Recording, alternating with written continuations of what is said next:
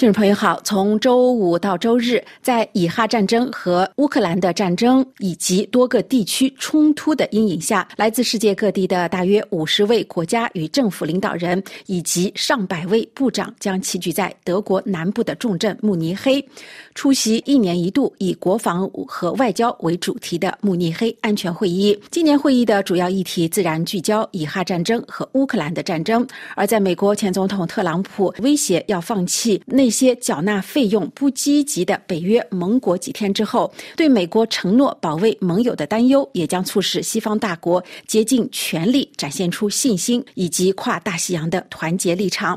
伊哈战争已经进入了第五个月，目前仍然看不到结束的迹象。同时，俄罗斯对乌克兰的全面入侵也将步入第三个年头。这两场战争都引发地区的局势可能蔓延的担忧。用北约秘书长斯托尔滕贝格的话来。总结目前的国际局势是世界变得更加的危险了。以色列的外交部长卡兹表示，他将首次踏上德国的领土，在慕尼黑安全会议上发表主旨演讲。此前，他因为曾经生长在一个大屠杀的幸存者家庭而避免前去德国。他说，他将为以色列的安全、确保以色列的未来以及解救人质竭尽全力。与此同时，以美国为首的国际社会周五也在加倍。的呼吁，劝阻以色列不要在拉法发动大规模的进攻，因为那里有上百万的巴勒斯坦人被困在与埃及接壤的边境地区。据法新社的报道，《华盛顿邮报》此前引述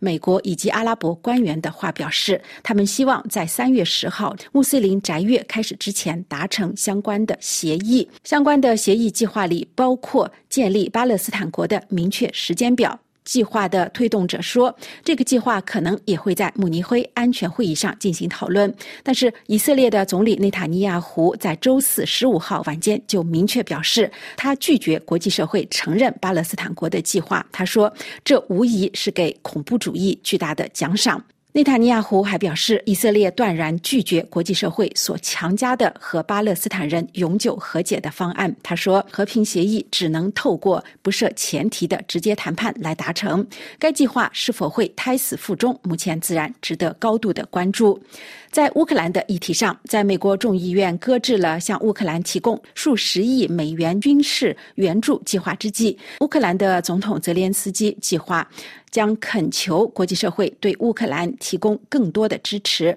而欧洲和美国的官员越来越多的警告认为，如果俄罗斯的总统普京在乌克兰的军事行动取得成功的话，他可能会攻击其他的国家。实际上，两年战争之后，乌克兰的反攻没有取得。重大的突破，目前还由于弹药的短缺和俄罗斯发动新一轮的攻击，让乌东前线面临日益困难的局面。乌东的重镇阿夫迪卡夫也面临失守的困局。总统泽连斯基成为此次慕尼黑峰会的焦点人物之一。他周五密集访问德国和法国两国，签署双边安全协议之后，就要前往慕尼黑，周六发表演讲。他也要进行一系列的双边会晤，包括。与美国副总统哈里斯进行会谈。对泽连斯基而言，此次会议无疑是说服盟友克服战争疲劳的机会。他恳求国际社会为其国家提供更多的支持。美国副总统哈里斯预计周五将发表“美国发挥全球领导作用重要性”的主题演讲，然后他还预期将与泽连斯基以及德国总理肖尔兹举行会面。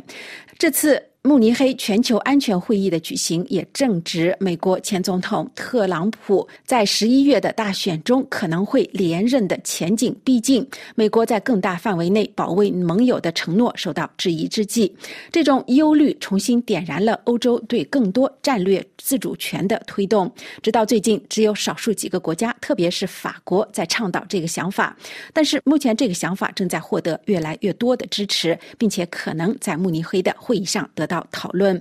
中国外交部周四也宣布，外长王毅将出席慕尼黑峰会，并将就构建人类命运共同体、倡导平等有序的世界多极化。阐释中方主张，发表演讲。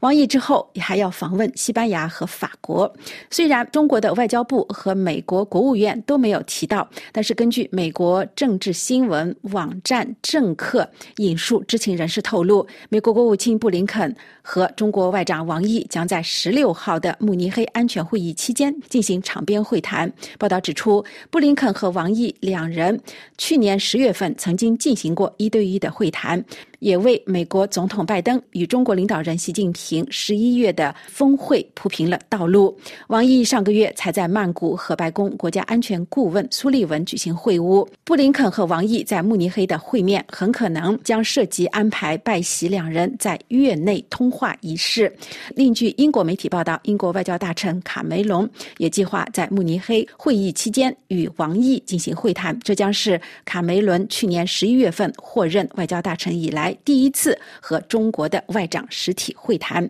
面对重大的国际冲突和不确定的前景，慕尼黑的会议自然值得高度的期待。但是会产生什么样的具体成效，目前可能还是有很多问号。以上要闻解说由艾米编播，感谢收听。